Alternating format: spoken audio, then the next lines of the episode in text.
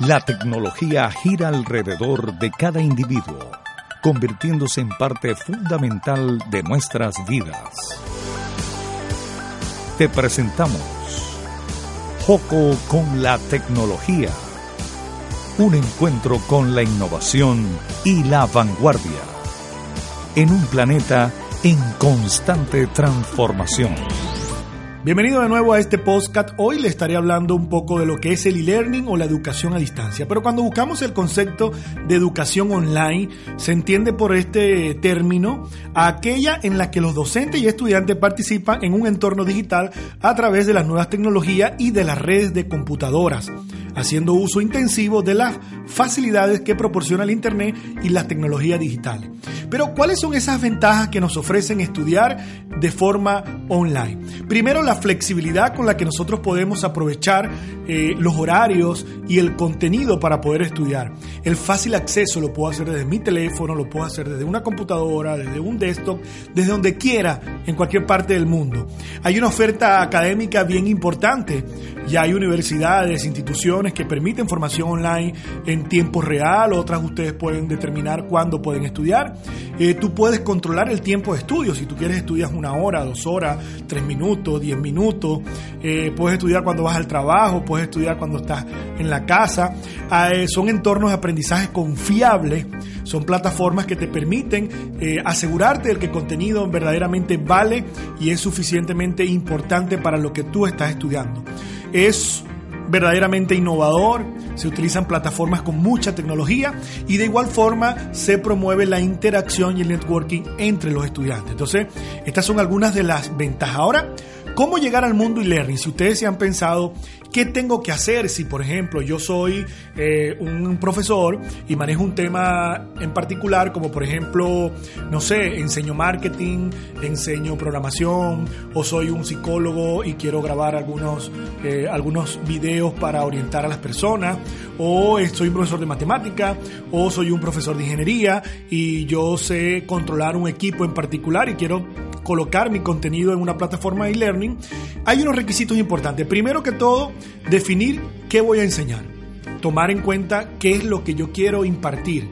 Imagínense que son ingeniero y ustedes son especialistas en perforación de pozos petroleros, por poner un ejemplo. Y ustedes definen exactamente qué de ese proceso quieren enseñar.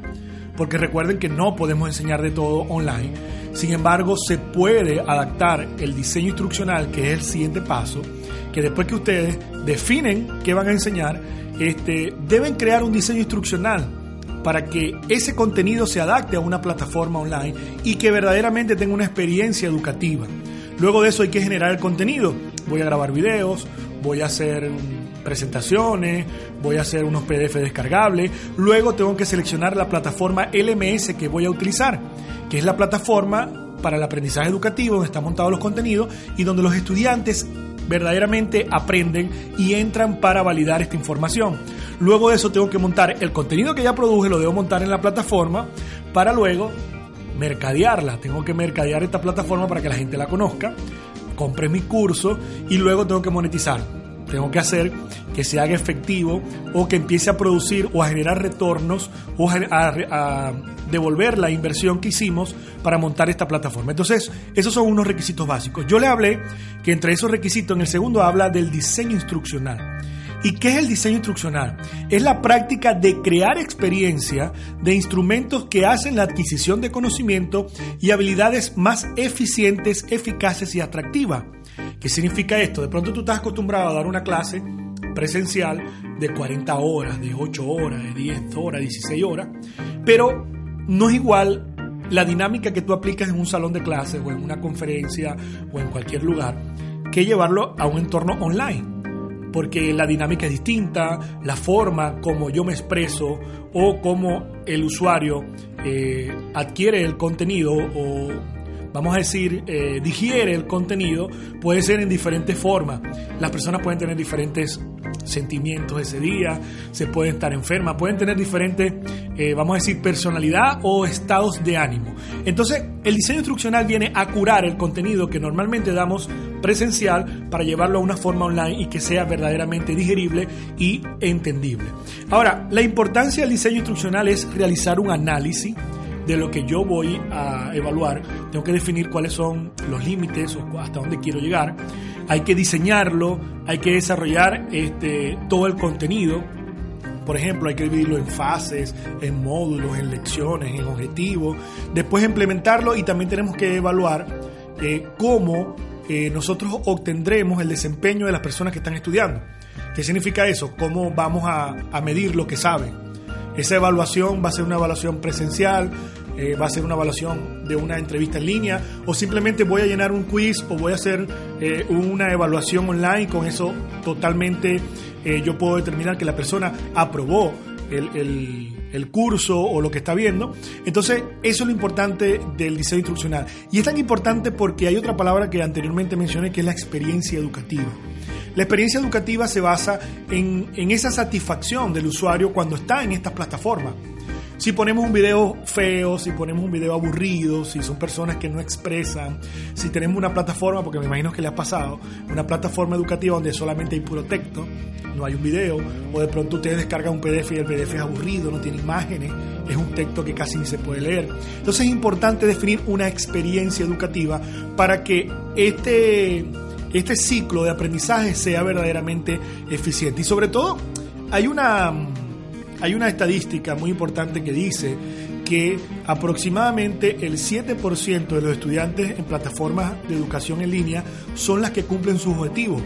Mejor dicho, son las que culminan eh, los estudios. Entonces, es bastante grande ese, eh, o sea, es mejor, mejor dicho, es bastante bajo ese porcentaje. Significa que muchas personas estudian online, pero muy pocas terminan. ¿Y por qué no terminan? Algunas por tiempo, algunas por dedicación, pero de pronto muchas son porque no hay una experiencia educativa definida en tu plataforma.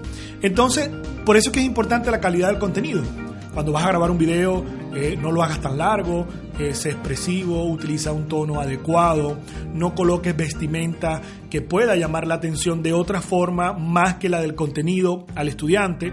Entonces, definir una calidad del contenido es sumamente importante. Y en el tema de del sistema de gestión de aprendizaje, que es el LMS, eh, hay varios, ¿no? Yo quiero recomendarles uno que utilizamos nosotros, pero entre la lista, si ustedes se pueden buscar cuáles son los principales LMS, tanto open source de código abierto como de plataformas privativas eh, pagas, existen muchos, pero si te vas al área gratuita, para que no tengas que hacer una inversión de licencia en la primera fase, yo les recomiendo Moodle, que Moodle es una herramienta de gestión de aprendizaje, mejor conocida como Learning Content Management, y es de distribución libre y escrita en el código PHP eso significa que es gratis, tú la puedes utilizar, no tienes que pagarle una licencia a nadie. Ahora bien, si tienes que buscar un asesor para ayudarte a instalarla o tienes que buscar un asesor para ayudarte a configurarla, de pronto ahí sí tienes que pagar. Eso no significa que la licencia es, paga.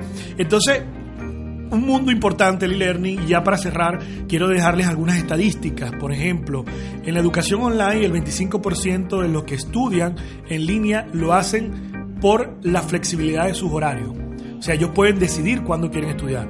Y otra estadística importante es que el plan de educación, eh, el plan educativo del 37% de los estudiantes en línea tiene una duración de dos años. O sea, las personas se proyectan a dos años para seguir estudiando. Y cuando ustedes, cuando evaluamos cuáles son las áreas que más se desenvuelven las personas que estudian en línea, y esto es unas estadísticas eh, de un departamento de investigación de marca 2.0, dice que el 49% de las personas que estudian en línea se desenvuelven en áreas de administración, negocio y derecho, el 13% en ingeniería, manufactura y construcción y el 12% en ciencias sociales, artes y humanidades. Entonces espero que sea de gran utilidad todo este contenido que he querido compartir con ustedes en el área de learning o de educación en línea a distancia. Esto fue el podcast Joco con la tecnología. Nos escuchamos y nos vemos en otra oportunidad. La tecnología gira alrededor de cada individuo, convirtiéndose en parte fundamental de nuestras vidas. Te presentamos Joco con la tecnología. Un encuentro con la innovación y la vanguardia. En un planeta en constante transformación.